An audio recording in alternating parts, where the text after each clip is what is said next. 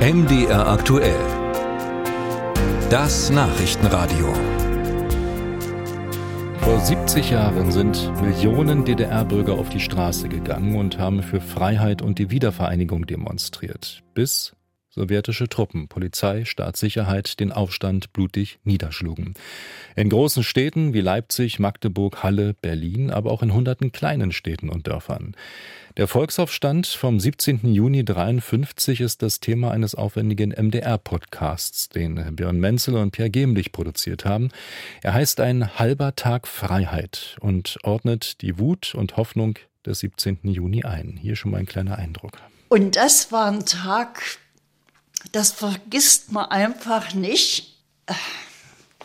Mein Vater saß am Schreibtisch und hat geweint. Auch nach vielen Jahren fällt es Brigitte Dienst noch immer schwer, über den Tag zu sprechen, an dem dann feststand, ihr großer Bruder Paul ist am 17. Juni 1953 in Leipzig ums Leben gekommen. Dabei hatte dieser Junitag so völlig normal begonnen für den 15 Jahre alten Paul, der Schlosser lernte. Nach der Schule hat er zufällig seinen Kinderfreund getroffen, den Peter Müller. Und da hat dieser Kinderfreund, hat er gesagt, weißt du, was in der Stadt los ist? 40.000 Menschen waren in Leipzig auf den Straßen. Doch aus der anfangs friedlichen Demonstration wurde am frühen Nachmittag ein Aufstand mit heftigen Unruhen, mit Bränden, mit Schüssen, mit Toten. Erst nach der Wiedervereinigung, nach 1990, taucht eine Akte in Polizeidokumenten aus dem DDR-Bezirk Leipzig auf. Darin steht, dass der 15-Jährige erschossen wurde und dass er ein Papier mit einem Befehl darauf abgerissen habe, dieses Papier soll Paul einem sowjetischen Offizier ins Gesicht geworfen haben. Albert Ammer machte an diesem Tag die einzigen professionellen Filmaufnahmen vom Aufstand in Halle in Sachsen-Anhalt.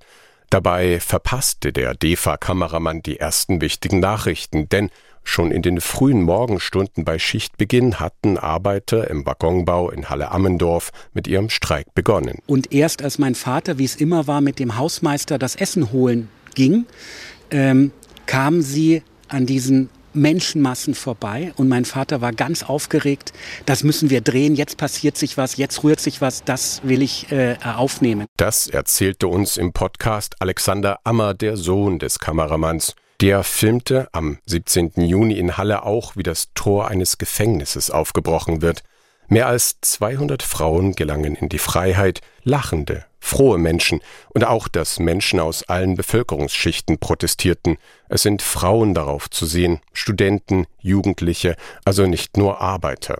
Der Podcast beim MDR ein halber Tag Freiheit. In weiteren Folgen geht es zum Beispiel auch die Bauern, die auf dem Land protestiert haben und es geht um einen Schauprozess in Magdeburg, der für einen einfachen Gärtner mit dem Tod durch die Guillotine endete. Im Podcast gibt es schon jetzt in der ARD Audiothek. Musik